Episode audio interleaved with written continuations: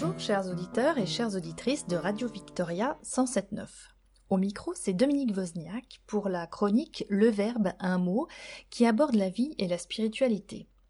Aujourd'hui, je vais vous parler de la notion de post-mémoire. Marianne Hirsch a créé la notion de post-mémoire pour désigner les traces que les traumatismes laissent sur les générations qui suivent celles des victimes. Je vais vous lire un article paru dans Art Absolument où elle revient sur cette forme de mémoire indirecte et sur l'importance des images.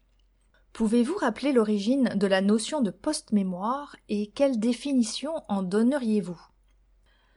La notion de post-mémoire désigne la relation que la génération d'après entretient avec le traumatisme personnel, collectif et culturel subi par ceux qui l'ont précédé, avec des expériences dont elle ne se souvient que par le biais d'histoires, d'images et de comportements au milieu desquels elle a grandi.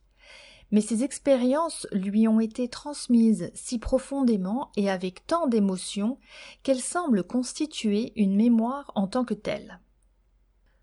Comme je la conçois, la connexion avec le passé que je définis comme post-mémoire ne s'opère pas au travers d'une forme particulière de remémoration, mais d'un investissement imaginaire, d'une projection et d'une création.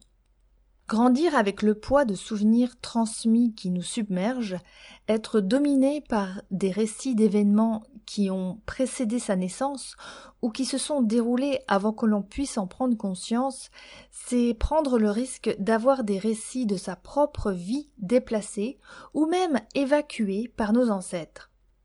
C'est être formé, bien qu'indirectement, par des fragments traumatiques d'événements qui continuent à défier la reconstruction narrative et à excéder la compréhension. Ces événements se sont produits dans le passé, mais leurs effets se prolongent dans le présent. Une des origines de ma réflexion sur ce sujet est personnelle.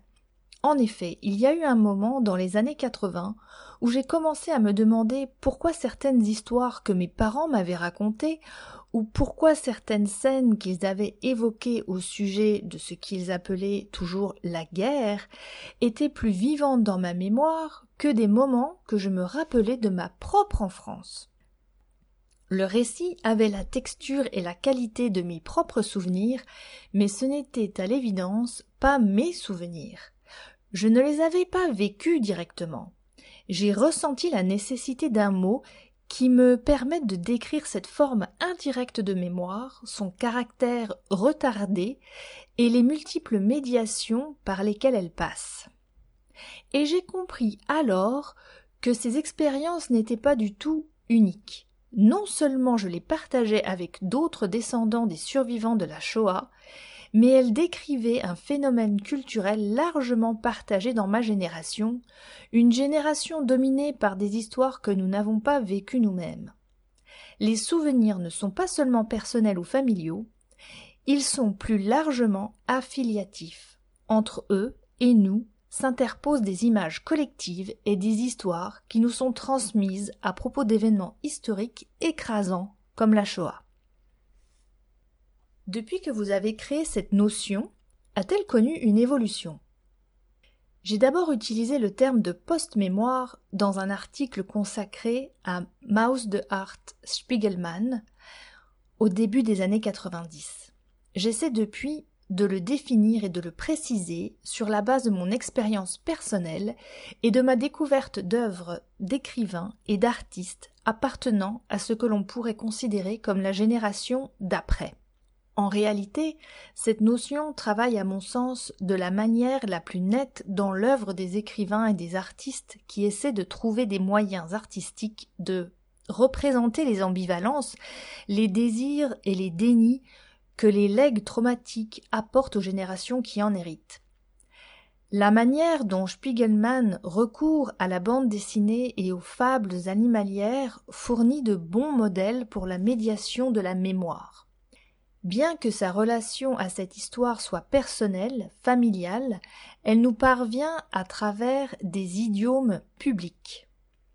Je me suis donc intéressée aux voix par lesquelles d'autres personnes, qui ne sont pas des descendants familiaux directs, mais appartiennent à cette génération, sont elles aussi profondément affectées par l'héritage du génocide et des catastrophes collectives. Mais les enfants de survivants m'ont critiqué en disant que je niais leur expérience particulière. J'ai donc commencé à faire une distinction entre la post-mémoire familiale et la post-mémoire affiliative. Dans la post-mémoire familiale viennent aussi s'interposer des artefacts culturels et réciproquement dans la post-mémoire affiliative, le travail psychique chez des descendants plus indirects d'événements catastrophiques peut avoir la même puissance qu'un héritage familial à travers le recours à certaines figures de style et à certaines conventions artistiques.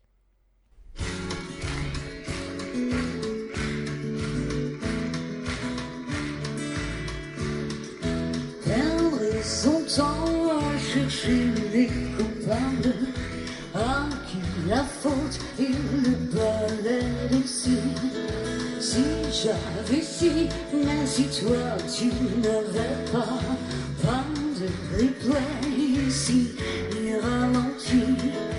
Le nom des victimes est connu, c'est nous.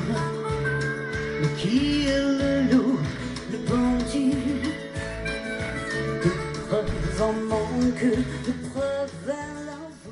Pensez-vous que cette notion est aussi valable pour les autres génocides du XXe siècle ou mériterait-elle d'être adaptée aux contextes différents où ceux-ci ont eu lieu? Il est incontestable qu'au début de la deuxième décennie du XXIe siècle, la Shoah ne peut plus servir de référence absolue aux discussions sur le trauma historique, la mémoire et l'oubli. En effet, la multiplication des génocides et des catastrophes collectives de ces dernières décennies et leurs effets accumulatifs ont rendu encore plus urgente l'étude de la mémoire et de la transmission. Le processus de la structure de cette transmission intergénérationnelle, que je désigne comme la post-mémoire, sont devenus un important outil d'analyse et un objet d'étude dans de nombreux contextes qui vont de l'esclavage aux États-Unis à la décolonisation, à la guerre du Vietnam, aux dictatures en Amérique du Sud et en Europe de l'Est, aux camps d'internement des Japonais aux États-Unis, aux générations volées en Australie, à d'autres cas encore. Ils sont bien sûr particulièrement pertinents pour les génocides arméniens, rwandais et cambodgiens, puisque ceux-ci sont très proches de la Shoah. Ces résonances et ces connexions sont importantes et annoncent de nouvelles directions de travail dans le domaine des memory studies. La photographie joue un rôle privilégié dans vos réflexions sur la post-mémoire. Pouvez-vous préciser ce rôle? Au Cambodge, pendant les Khmers rouges, prendre ou même garder une photographie était interdit. Peut-on imaginer les effets que cette interdiction a eus sur la post-mémoire? Plus que les récits oraux ou écrits, les photographies qui survivent à la destruction de masse et aux sujets photographiés opèrent comme les revenants d'un monde passé irrémédiablement perdu. Les photographies ou les images analogiques en particulier sont des preuves de présence passée. Elles entretiennent une relation indexicale avec l'objet qui se trouvait devant l'objectif. Mais elles acquièrent aussi rapidement une signification symbolique et représentent donc davantage qu'elles-mêmes. L'absence de photographie devrait donc, j'imagine, être dévastatrice puisqu'elle prive de cette preuve visuelle. Mais à l'inverse, la photographie d'une atrocité, comme les images de torture à Abu Ghraib ou les images d'exécution est aussi une forme d'atrocité. La Shoah est l'un des événements historiques les plus photographiés du XXe siècle. Littéralement des millions d'images ont survécu à la période, des images prises par les criminels, les témoins et même les victimes. Et pourtant, comme pour de nombreux événements externes, on ne se souvient de la Shoah que par un petit nombre d'images iconiques le garçon avec les mains levées à Varsovie, les grilles d'Auschwitz avec l'indication le travail rend libre, le visage d'Anne Frank. La manière et la raison pour lesquelles certaines images deviennent iconiques au détriment de tant d'autres est, je pense, un symptôme de la post-mémoire. Et l'absence ou la présence réduite de photographie produit un autre symptôme, le besoin impérieux de créer un témoignage visuel à travers l'art. Pouvez-vous imaginer les effets que les nouvelles technologies exercent sur la post-mémoire? Les travaux universitaires sur la Shoah ont redouté ce moment où les survivants et les autres témoins allaient disparaître. Comment l'histoire peut-elle se transmettre sans leur témoignage? La deuxième génération s'est comportée en gardien, déterminant les formes de transmission qui étaient valables et celles qui ne l'étaient pas.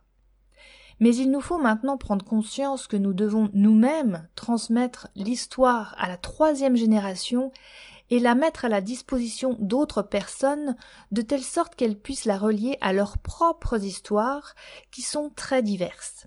Le futur tel que je l'imagine jouera sur les comparaisons et les connexions. Il sera dominé par les nouveaux médias et les nouvelles stratégies de mémorialisation qui sont mises en place dans les nouveaux musées et mémoriaux.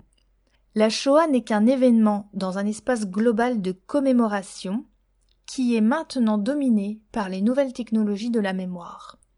Les archives digitales sont illimitées, sans lieu, mobiles. Je vois l'Internet et le web comme des espaces dans lesquels la mémoire circule grâce à la possibilité de se connecter, et je pense qu'il est urgent que nous réfléchissions à ces nouvelles dimensions de la mémoire qui jouent sur la comparaison et la connexion. Ainsi, selon Marianne Hirsch, la notion de post-mémoire désigne la relation que la génération d'après entretient avec le traumatisme personnel, collectif et culturel subi par ceux qui l'ont précédé, avec des expériences dont elle ne se souvient que par le biais d'histoires, d'images et de comportements au milieu desquels elle a grandi. Mais ces expériences lui ont été transmises si profondément et avec tant d'émotion qu'elles semblent constituer une mémoire en tant que telle.